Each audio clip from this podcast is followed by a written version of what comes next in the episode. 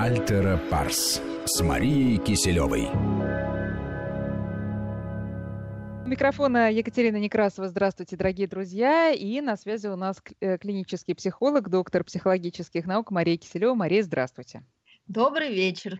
Мы по-прежнему в самоизоляции, именно таким образом с вами, друзья, сейчас разговариваем. И сегодня продолжим говорить о происходящем, а, но а, сосредоточимся именно на проблемах молодых людей, которые тоже оказались э, в самоизоляции, уж для кого, кого, для них, по-моему, это вообще сложнее всего. И, э, соответственно, о проблемах их семей, с которыми сейчас тоже а, многие сталкиваются, мамы, папы, бабушки и дедушки должны разбираться с вот этой необходимостью иметь э, в соседней комнате или даже в своей комнате человека полного энергии, но не имеющего возможности ее выплеснуть. Друзья, вы можете присылать свои вопросы для Марии, как всегда, 5533 для ваших смс-ок. Наш э, WhatsApp и Viber 903-176-363. Пожалуйста, пишите. Э, начать я хотела бы вот чего. Когда еще вся эта история э, у нас начиналась в марте, я читала в разных группах родительских, вот даже школьный психолог нам прислал советы, где было сказано, что на ребенка сейчас оказывается большая такой большой прессинг информационный прежде всего, и он тоже может от этого страдать. Я подумала, да ну какая ерунда, какой там информационный прессинг, э, по-моему, для ребенка это больше игра. Но сейчас, когда реально жизнь изменилась каждого ребенка и подростка, вот, Мария, можем ли мы говорить о том, что действительно э, информационная нагрузка велика, и стоит ли ее дозировать родителям и как-то фильтровать ту информацию о коронавирусе и происходящем, которую мы транслируем? Ну, тут про разные, конечно, возрастные группы имеет смысл поговорить. Вот давайте с какой-то начнем из них. Ну, давайте начнем вообще с информации и с источников информации. А, мы уже говорили, что проводим исследования на базе кафедры медицинской психологии Первого а, медицинского университета, и мы увидели следующую интересную такую тенденцию, что когда люди а, доверяют и берут информацию с федеральных источников, со специализированных сайтов, то вообще-то они себя чувствуют более комфортно, нежели люди, которые берут эм, информацию от других людей, ну, какое-то, да, сарафанное радио, либо из социальных сетей.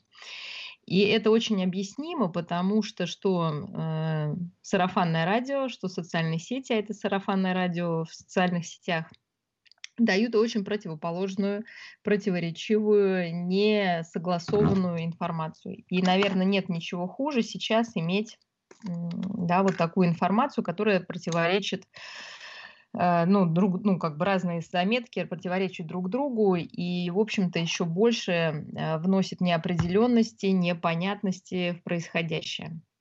И, э, в общем-то, это людей не мотивирует соблюдать рекомендации по профилактике коронавируса, не мотивирует э, как-то спокойно относиться, да, скорее повышает тревожность и э, приводит к каким-то, ну, таким протестным, э, иногда даже, иногда даже протестному поведению. Повторюсь, это объяснимо, потому что когда в состоянии угрозы человек получает разнонаправленные истории, ну как бы, да. Сигналы?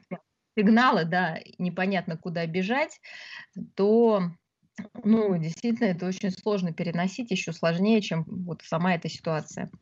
А, поэтому, если мы говорим о молодежи, если мы говорим о наших пожилых, то есть кто у нас более уязвим? Те люди, которые не могут критически подходить к анализу э, информации, э, которые не могут эм, критически ну как не критически даже, там полноценно ее анализировать, да, и не, могут не хотеть ее анализировать, конечно, попадают вот в такую группу риска.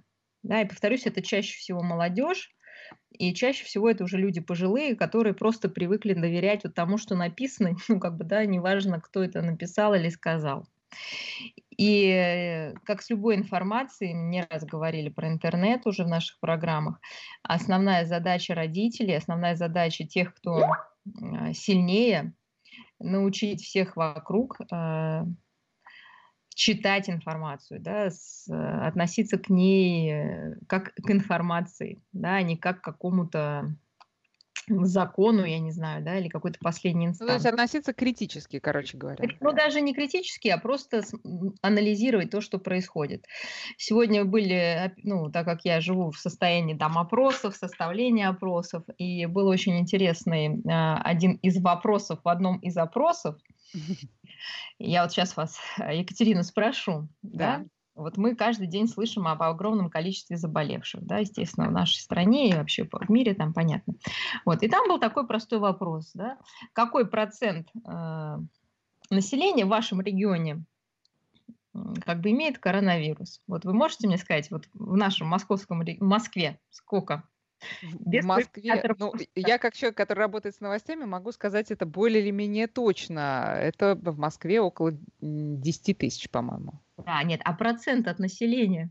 А, процент от населения. Кстати, уме, да. Да, я знаю, что 10 э, тысяч, да, то есть это сколько? Ну, 10 тысяч от 10 миллионов. Э, сколько да, это? Ну, 0,01.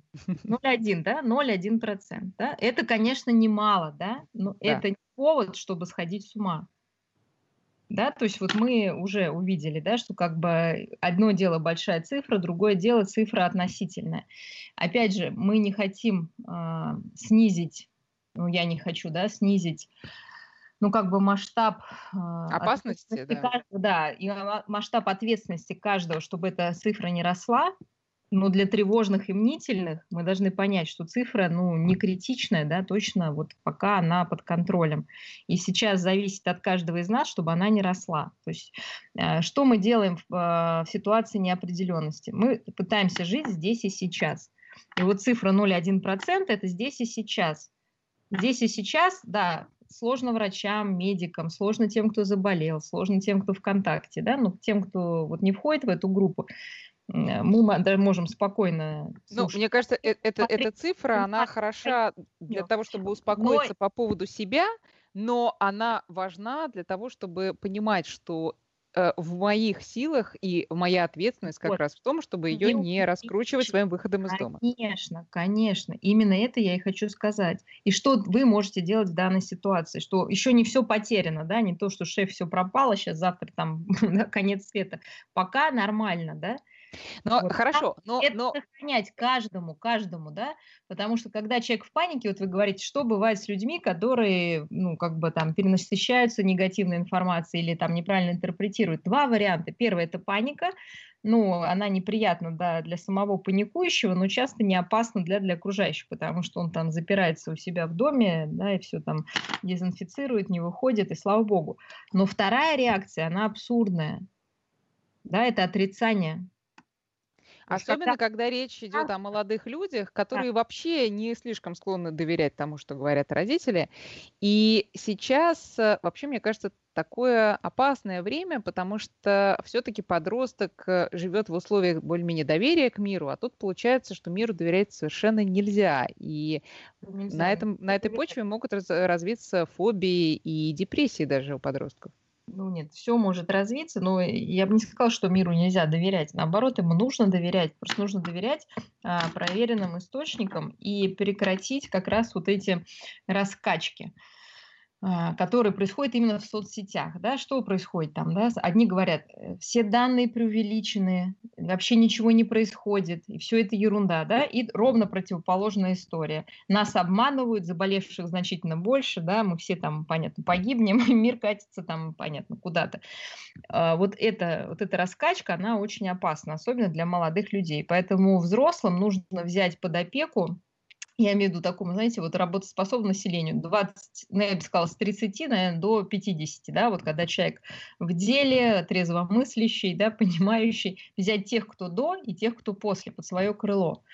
Потому что пожилые люди, они могут действительно очень испугаться, это при, приведет к каким-то соматическим историям, повышению давления, да, там каким-то аритмиям, я не знаю, там, не дай бог, да, каким-то еще соматическим истори- проявлениям, а, с одной стороны, с другой стороны, к обращению к магам, там, не знаю, каким-то колдунам, до покупки безумных оберегов или просто траты денег на какие-то продукты, которые никуда не пропадут. А у молодежи начинается отрицание. Я сама это испытала на лекции со студентами, когда в конце лекции я сказала, ну, дорогие мои, вот сидим дома, там, да, находимся дома, и они, вот здесь у них был такой, знаете, посыл общий, Мария Георгиевна, и вы об этом? Сколько можно, да? То есть они, вот понимаете, да, у них наоборот перебор. Да, то есть они не могут это слышать, и они начинают протестовать. Как да? воздействует на это? Я просто знаю тоже историю из жизни, когда там подружки разрешают гулять, значит, и я пойду гулять. В ответ на это папа э, рассказал все, что он знает о коронавирусе, его последствиях и количестве жертв. И э, пришли к тому, что теперь девочка боится гораздо больше, чем э, ее родители вместе взятые. Как здесь соблюсти баланс? Что рассказывать, что нет подростку, именно вот если на этой возрастной группе сосредоточиться? Не, потому что тут же можно перегнуть палку тоже. Ну, давайте определимся, что такое подросток, да, если подросток это все-таки до, несовершен... до совершеннолетия, да, там с 13 до 18, то я думаю, что здесь все значительно ну, не так сложно, потому что подросток, первое, зависим от родителей, да, он несовершеннолетний, родители за него отвечают, они могут там сделать строгое лицо и, в общем-то, да, как бы не выпустить, там, гулять или куда-то. Э, что объяснять или не объяснять? Зависит от, конечно, психотипа вашего подростка условно разделим на два типа, да, тревожные мнительные, да, и некрасивое слово, но будет понятно телез... радиослушателям, да, пофигисты угу. да, которые вообще привыкли как бы вот эту опасность отвергать. Поэтому для тревожных и мнительных, ну вот лучше не усугублять. Потому что, повторюсь, в какой-то момент может произойти такой слом, что человек, ну, либо ну, и так испугается, что, повторюсь, будут какие-то соматические проявления или поведенческие, я не знаю, там, не дай бог, не будем называть какие, вот, а которым все все равно, э, нужно, нужно пугать. Вот нужно сказать, да, вот ты сейчас пойдешь там гулять со своим другом Петей, да, ты не знаешь, с кем общался Петя, да, с кем общались Петины родители. А у нас дома бабушка с дедушкой. Да, да, а ты приходишь, да, и вот что ты будешь чувствовать, если бабушка заболеет, и, извините, опять же, да, наша любимая, точнее говоря, нелюбимая история, случится самое страшное, что может произойти. Ну, вот. Но... Стан, стану ненадолго этим ребенком и скажу, что ну, а э, Петя-то потом э, высмеет меня. Э, на самом деле, эта история сейчас не про Москву, потому что уже никаким Петям гулять все равно нельзя, но, предположим, Нет, в каких-то регионах, где можно гулять. Выходит, конечно, выходит все равно. Но, слава да, выходит, и, и Петя-то потом высмеет меня перед всем классом вообще. Вон я испугался, дома сижу. Меня ну, мамочка не пускает. Петя, да. А что скажет Петя, когда ты убьешь свою бабушку? Он придет и перед всем классом скажет, что ты герой, я сомневаюсь, да, я думаю, что э, ты вот этот ребенок, который пойдет на поводу, конечно, будет выглядеть антигероем и неким посмешищем даже, да, что он не имеет своей воли. Поэтому мы должны понять, что в глазах других подростков все-таки является, вызывает уважение. Угу а, все-таки у всех людей, включая подростков, вызывает уважение, когда у тебя есть позиция. И это нужно детям объяснять, подросткам, детям, там, кому угодно. Твоя позиция какая? Ты реально вот так думаешь, да, или ты хочешь угодить Пете? То есть мы должны эти разговоры вести, но главное не отрицать потребности. А, вы интересно эту тему как затронули, потому что действительно именно подростковый и такой вот молодежный а, возраст – то есть это студенчество, да, назовем, и вот подростки старшие, сейчас оказались, как ни странно, в очень сложной ситуации. С одной стороны, мы все знаем, что они в гаджетах, в компьютерных играх, да, мы сколько раз их критиковали за это, вот, ругались, да, а теперь просто умоляем их там быть. Но жизнь так устроена, что их потребность все-таки это живое общение со сверстниками, это подбор себе пары, ну, да, там мальчик и девочек, девочки мальчикам, да, то есть это пока еще компания, в которых эти пары ну, только, как сказать, ну, они приглядываются друг к другу. И это очень сложно делать э, не, не к лицу. Да? Если мы возьмем уже 25 плюс, обычно уже есть какая-то пара, какая-то, какое-то представление о работе. Люди уже могут, ну, эти вот пары могут как-то уединяться на самоизоляцию вдвоем, да, А вот наши старшие подростки и вот юношество, да, опять повторюсь, студенты, они оказались в ситуации Ромео и Джульетты, да? То есть вот, их, вот их именно про это да, мы Их давайте сейчас и поговорим. Хотя я должна сказать нашим слушателям, что, конечно, и проблема с гаджетами, которая э, относительно незна- незначима сейчас, все равно многих сейчас очень сильно э, волнует. Мы поговорим и об этом. Поговорим мы также о любви в самоизоляции, когда не удастся паре воссоединиться. Но сейчас действительно про общение сверстников, которые оказались отрезаны от живого общения. И действительно, Мария совершенно справедливо сказала, что, казалось бы, раньше это не было проблемой, потому что всегда можно было встретиться в школе там или где-то. А теперь э, гаджет и только гаджет стал настоящей проблемой. Что теряют сейчас подростки, не имея возможности общаться вживую? Ну, прикоснуться друг к другу, понюхать, да, вместе вкусить что-то покататься на велике, там, на каких-то там, понятно, не знаю, на чем они там, самокатах, да, на каких-то, в общем-то, у них столько сейчас интересных разных приспособлений для катания, да, что вот э, все эти группы сейчас разъединены да, обсудить, просто вот, повторюсь, видеть глаза друг друга, как-то оценить внешний вид друг друга. Ну, то да, есть то, что раньше не особо ценилось, да, а сейчас становится а, ценностью. Раньше, да, это казалось какой-то такой обыденностью, даже таким пережитком прошлого, да, таким от, э, от нас там, да, ретроградством. Сейчас э, они понимают, что как это важно, да, все-таки телесный контакт, глаз, контакт глазами, повторюсь, там все органы чувств, там и тактильные, и обоняние, да, осязание, все, оно должно работать. Просто услышать неизмененный голос. Ну и повторюсь, наверное, главное это заглянуть в глаза и понять вот эту всю искренность или ее отсутствие в общении. Ну, то есть может, можно предсказать, что реакцией вот на э, этот период будет как раз уменьшение э, зависания во всяких гаджетах и увеличение времени общения вживую? Или сложно Я, пока как оптимист, надеюсь на это, да, потому что многие прогнозируют, что люди совсем аутизируются и привыкнут да. Вот, да, к такому общению. Я думаю, что, к счастью, наверное, нет, потому что эта потребность в живом общении, она в каждом из нас есть, и действительно она, наверное, была недооценена, а сейчас возникнет вот такой дефицит уже, знаете, на грани выживания. Но тем не менее, но, но тем не менее выйти из вот этого режима, режима онлайн, все равно будет сложно, потому что такой долгий период в сидения дома не может не сказаться на навыках вот этого живого общения, особенно у людей, которые эти навыки только-только начали формировать. А, как кинуться, это может повлиять? Кинуться просто в объятия друг друга.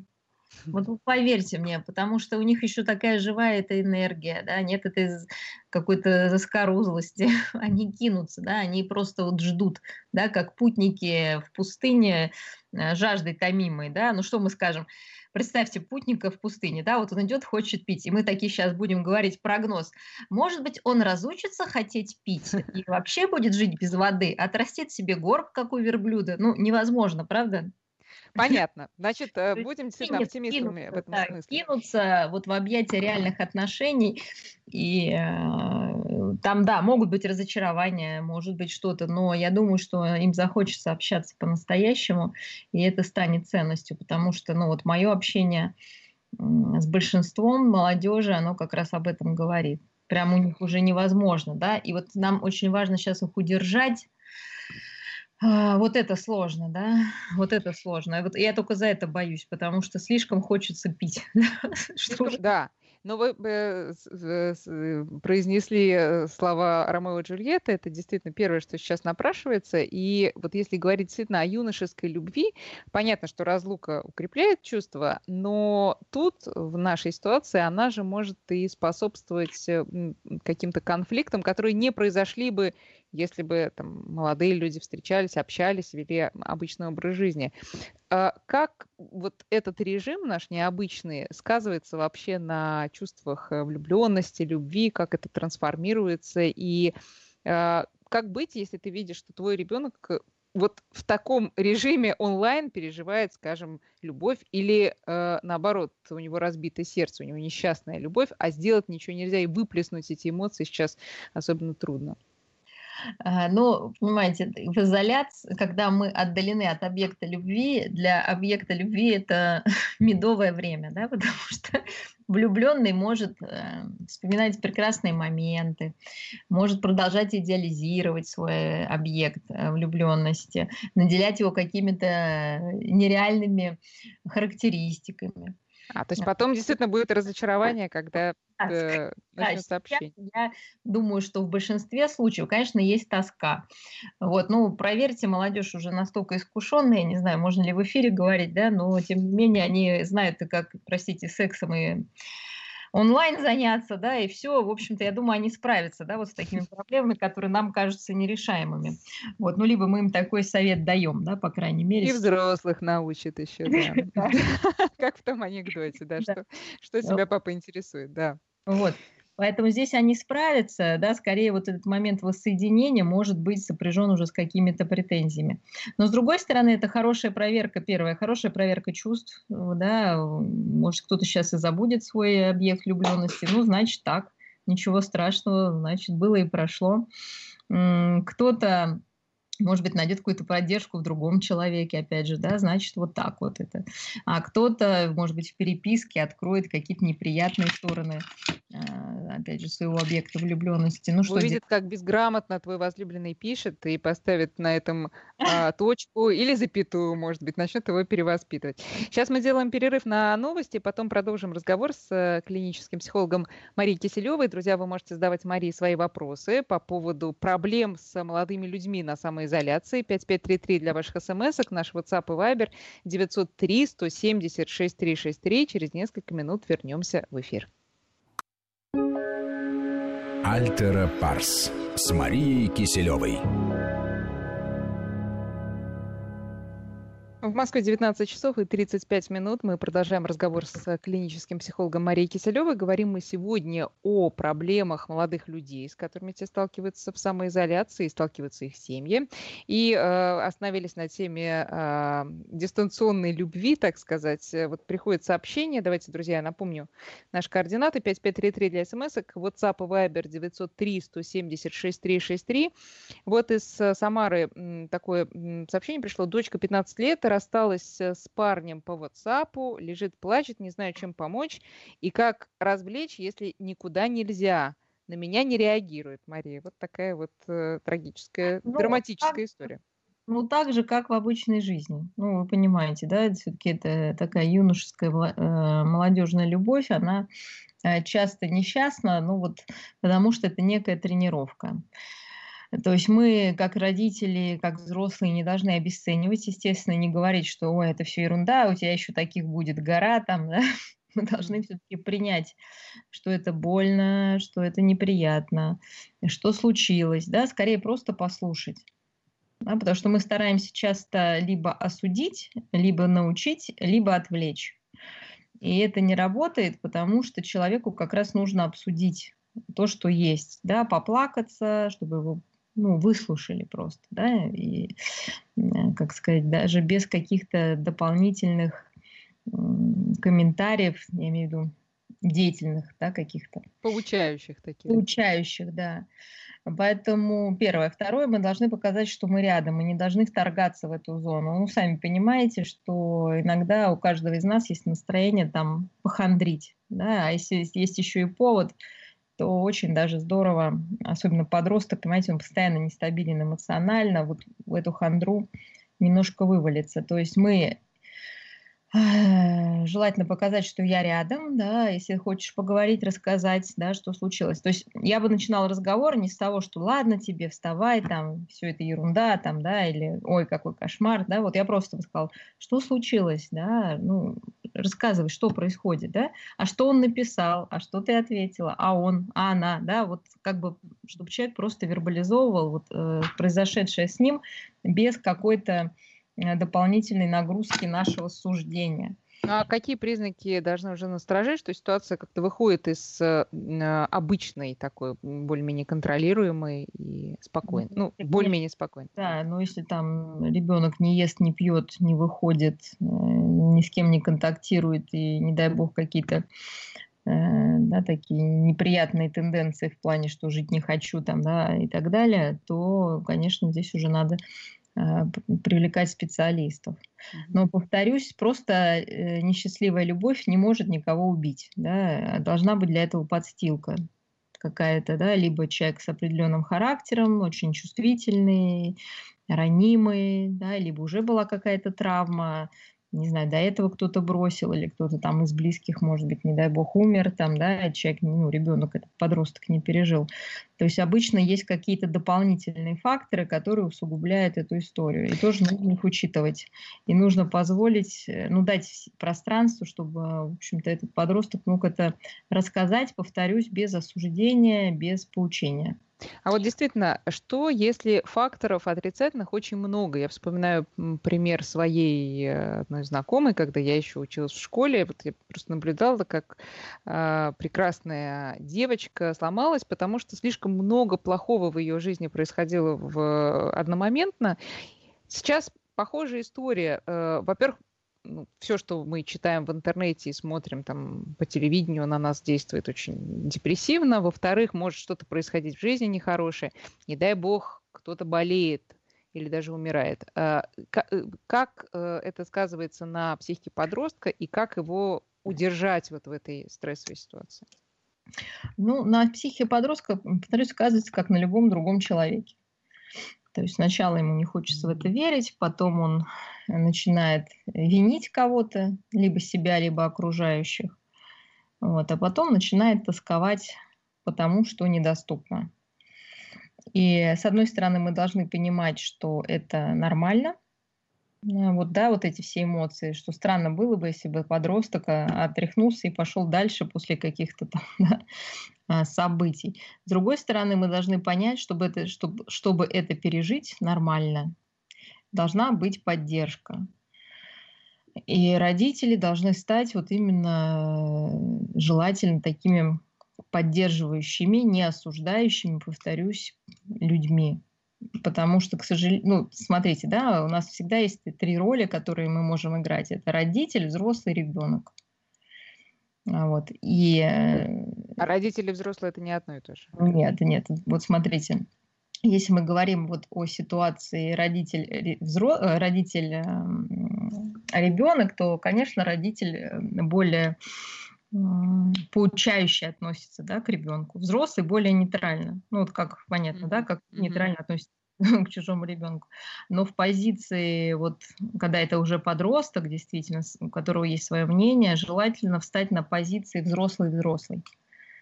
То есть позволить ему высказать свои переживания, отнестись к ним с уважением, как если бы вы разговаривали с человеком себе на равных.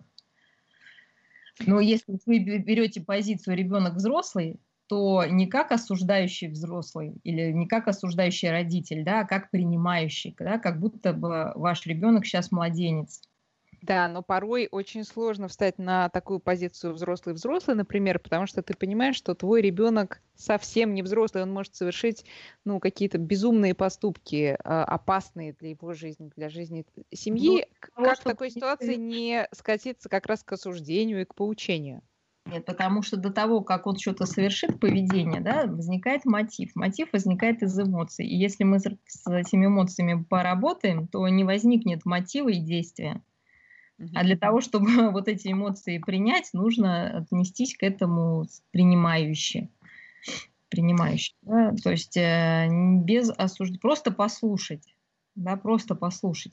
Конечно, может это показаться каким-то там не знаю, бредом там, да, или я такой не был в твоем возрасте, там, я не знаю, что там может возникнуть. Вот оставить это при себе, да, вот и, а, то есть, смотрите, есть там стадии, да, у нас вот горевание, я сказала, там шок, отрицание, там гнев, а есть э, задачи, которые должен человек выполнить. Да? Первое – это признать, что ну, что-то произошло, да? то есть сейчас есть ограничения, мы должны это признать. Как бы мы их ни интерпретировали, как заговор инопланетян, там, правительство, я не знаю, что там, да, или просто действительно как природная история, которая случается там периодически да, на нашей планете Земля. Это случилось. Все, да, мы живем в этих условиях. Это стадия такая вот принятия, да, вот этой ситуации реальности. Вторая – пережить эмоции с этим связаны. И гнев, да, и раздражение, и отчаяние, и беспомощность. То есть пока мы эти эмоции не переживем, то есть мы должны их почувствовать, назвать, как-то выразить безопасно, да, а, вот. Э, и, конечно, подросток может их выразить безопасно со своим родителем. То есть, ну что это, как это выражать? То есть он скажет, мама, все ужасно, я не могу больше сидеть, я хочу гулять, когда это кончится, все это бред, да? Вы сидите и говорите, да, сынок, сложно, действительно, конечно, хотелось бы гулять, здорово было бы, чтобы это не случилось, да? То есть вы не говорите, что ты несешь сейчас там, понятно, да? Замолчи, сиди, иди в свою комнату. Вот разница, да? То есть мы слушаем и говорим, да, это так, это сложно, это всем сложно, это закончится. Давай, Давай подумаем про альтернативы. Да, что можно сейчас да, делать, да? да? Но я, знаете, еще вот про а, такую интересную ситуацию хотела поговорить. Все-таки молодой человек, помню по себе, и имею множество примеров, в возрасте, ну, условно, 15 лет, он, понятно, это становление личности, и многим хочется быть героями, и свою жизнь они представляют в таком достаточно геройском ключе. Сейчас как раз та экстренная, экстремальная ситуация, когда прям вот жизнь тебе э, подсказывает, давай, ты же герой, проявляй себя как герой. Ну, что это может быть, условно? Ребенок может сказать, все, мама, я иду волонтером. Ну, самый да, благоприятный такой а, сценарий. А, и ты как мама или как папа понимаешь, что если ты сейчас его осадишь, ты вот это вот хорошее геройское начало в нем э, ну, начнешь душить. А если ты ему позволишь сделать то, что он хочет, то это выльется в какие-то непредсказуемые последствия. Например, он слишком мал еще для этого. Или он действительно может принести вирус в семью, где есть ослабленный, условно, родственник. Как тут правильно поступить? Вот мы это все анализируем. Во-первых, я сомневаюсь, что волонтеры берут, конечно, несовершеннолетних, да, все-таки это вопрос совершеннолетних. Но если ставить выбор между совершеннолетним, ну, я имею в виду, опять же, да, студенческий такой возраст, а болтусом, который просто будет ходить, слоняться, потому что он не может сидеть дома, и волонтерство, ну, я думаю, понятно, что лучше уж идти волонтеры. По крайней мере, твоя жертва как-то понятно, в общем-то, и действительно это а, социально полезная и очень важная вещь. А, если какого-то там супер риска, ну, я имею в виду, там у вас нет каких-то людей с заболеваниями прям в семье или там пожилых, я бы позволила да, все-таки молодому человеку так реализоваться, естественно, а рассказав ему об ответственности. Но я думаю, кстати, волонтерские движения – это ответственные очень люди, которые расскажут, как себя обезопасить максимально. Ну, то есть я считаю, что это лучшая сублимация, то есть, да, вот перевод вот этой вот бурлящей энергии хотя бы какую-то, ну, не в да, какую-то, полезная, а да, какую-то деятельность. Да, я бы, кстати, как раз вот молодежи бы и сказала, которые не могут здесь, слушай, ну если ты уж прям не можешь, ну будь волонтером тогда, ну приноси пользу, да, тогда людям, и тогда твоя жертва или какой-то риск будет оправдан на смысловом уровне. Ну вот, но для несовершеннолетних я думаю, что это неприемлемо, да, потому что все-таки мы за отвечаем, и вряд ли кто-то возьмет на себя какая-либо организация ответственность за несовершеннолетних людей. И им объясняем, что сейчас геройство другого плана. Вы знаете, мне достаточно, наверное, просто в этой парадигме, в этой плоскости размышлять, потому что я работаю с больными детьми. И представьте, да, там послеоперационный ребенок, который там часто был активный до операции, бегал, прыгал, да, там занимался какой-то там даже спортом часто, и потом он становится вот на какое-то время лежачим больным. Да, ему нужно лежать, ему нельзя прыгать, ему даже там нужно спать в определенной позе, да, но значительно больше ограничений, чем у нас с вами всех вместе взятых. И вы знаете, вот особенно когда это какие-то ребята такие, да, действительно, ну, там 10, там 13 лет, у которых есть супергерои, вот они сидят, раскрашивают. Мы часто говорили с ними, а что такое супергерой? Да, вот кто для тебя супергерой? Они там Халк какой-нибудь, там Супермен, там, я не знаю, там Человек-паук. И, я, и вот вопрос, да, а как вот смог бы твой Халк там или кто-то, да, вот лежать вот как ты и не двигаться? И они говорят, нет. Ну, значит, он слабак, понимаете? Потому что в этом тоже есть сила, да, за, то есть герой это тот, кто может заставить себя сделать что-то, да, что, ну, сверх его, как бы, как, как ему кажется, возможностей. Да, и мы объясняем, что сейчас геройство – это вот здесь себя побороть, в этом твое геройство. Да? Да, это, это, это надеюсь, возымеет действие на молодых людей.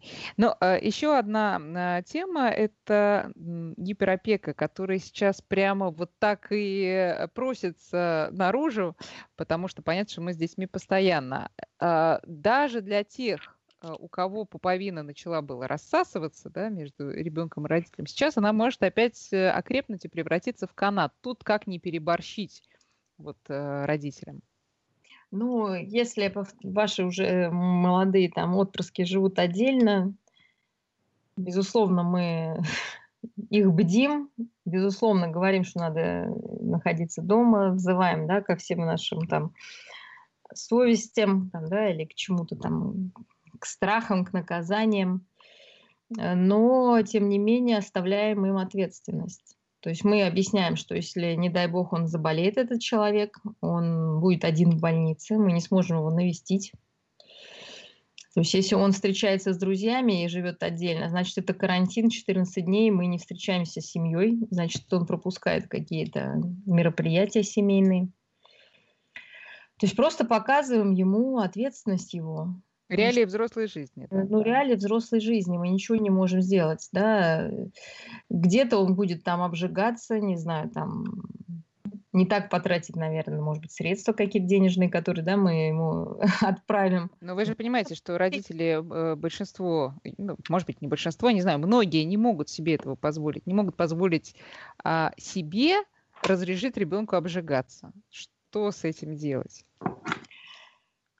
Э, ну, тогда не надо его отпускать, да, значит, заприте его у себя в подвале, да, и пусть он там сидит. Да? То есть здесь это на самом деле шанс для многих молодых людей приобрести ответственность вот кто только начинает жить отдельно, повторюсь, а самой уязвимой оказалась, я считаю, группа студенческая. Многие уехали, да, там где-то в общежитиях живут, или они переехали в другой город по учебе.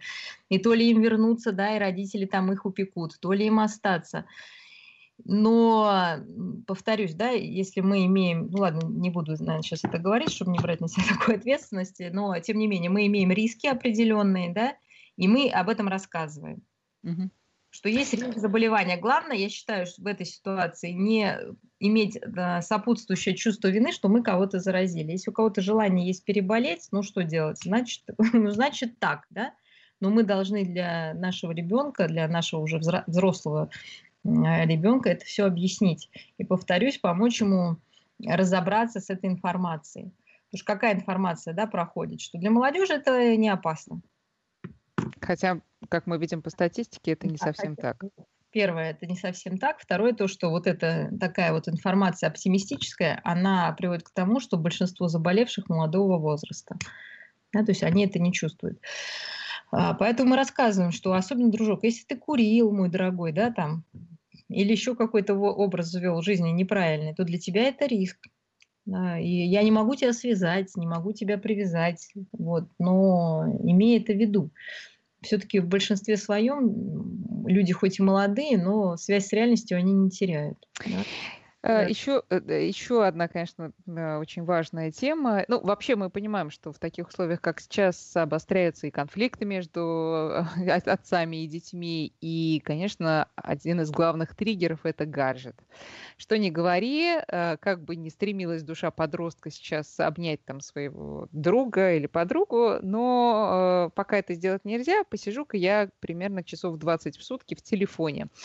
А некоторые родители, я знаю, просто уже начали успокаиваться по этому поводу, понимая, что ничего тут уже не сделаешь. Но, но э, нет жизни другой. Вот сейчас действительно другой жизни, кроме жизни в гаджетах, не существует, поэтому пускай. Но некоторые, которые раньше все время ругались, сейчас просто, ну, просто выходят из себя уже окончательно.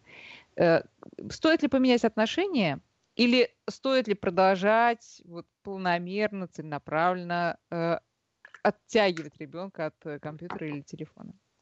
Ну, э, как любое средство, оно, и телефон, и гаджет, там, да, компьютерные эти технологии, они хороши, если их правильно применять. Мы должны понять, что сейчас половина обучения идет просто с помощью там, различных конференций, которые идут через э, да, вот компьютер, да, будем общим словом это называть. Да. Что в этом опасного? Да? То есть, с одной стороны, это очень здорово, человек чувствует себя включенным, и я, опять же, наблюдаю там и студенты, и школьники, они даже чувствуют какую-то сплоченность, они хохочут там, да, какая-то у них там шутки, ну, как в классе, да, кто-то безобразничает, кто-то там на себя тянет одеяло, кто-то там спорит с учителем. То есть это все-таки дает ощущение включенности, ничего дурного в этом нет. Э, но есть э, некий обратный эффект того, что действительно дети очень утомляются, постоянно сидя, и подростки тоже вот с экраном, да, один на один, глаза устают, ну, голова устает, все. Поэтому гигиена, да, гигиена, позанимались, пошли, вышли на балкончик, там проветрили комнату, пять раз отжались, десять раз присели, да, какие-то упражнения, посмотрели вдаль, да, глазки закрыли, отдохнули. То есть если будет соблюдаться какие-то правила безопасности, которые заключаются в том, что должна быть еще физическая активность, то, что мы целый день сидим да, с этим экраном, э, на глаза нагрузка – на мозг, да, потому что это постоянная концентрация, мельтешение, это значительно сложнее, да, чем просто там где-то в большом пространстве находиться. А, всю эту гигиену мы проводим и стараемся... Кажется, гигиену хорошо прививать, да, там лет до 10, а когда ребенку 13-14, ну, он просто скажет, мам, закрой дверь, пожалуйста, и, и вообще сейчас не подходи, у меня тут э, а, конференция Знаете, или так далее я не знаю, как пусть вот напишут наши слушатели, но сейчас молод... вот после вот этих всех занятий уже сидеть в компьютере мало кому хочется, потому что и мозг ну, не, ну, не может да, постоянно быть вот в этом состоянии. А мы должны подсказать, что хочется. Да, ребята там хотят какой-то физ нагрузки, да, надо коврик купить, подскажите какие-то занятия там, да. То есть мы должны подсовывать им, да, вот эту историю. Угу. Поэтому и иногда действительно, может быть, лучше это аудио какая-то история, чтобы уже в экран не пялиться, да, а просто разговаривать, ну, да, там, не знаю, по громкой связи, по любой. Просто... Ой, между прочим, вы знаете, мой сын сейчас учится в режиме как раз аудиоуроков, поскольку вот живет на даче интернета, там нету, к счастью. А, и это, конечно, совершенно отдельная история, которая требует особой концентрации, какой-то особого прям э, э, типа концентрации. Об этом тоже хочется поговорить. Э, ну, может быть, сейчас в двух словах, э, как научить концентрироваться вот э, в таком не, не таких необычных условиях, потому что это же ну, по-другому все происходит, чем в ну, классе. Это сложно, конечно, то есть многое не усваивается, поэтому желательно записывать, чтобы можно было прослушать еще раз. То есть, если я просто я представляю, что у вас ребенок там начальная школа, конечно, для начальной школы это сложновато на слух воспринимать все. Поэтому, если там действительно идет какая-то новая тема, надо записывать и разбирать, вместе сидеть, да, чтобы можно было остановить и э, еще раз э, какую-то уловить мысль. Э, потому что, безусловно, навыка такого у малышей нету и ну, начальной школы. У них еще большая опора на наглядность.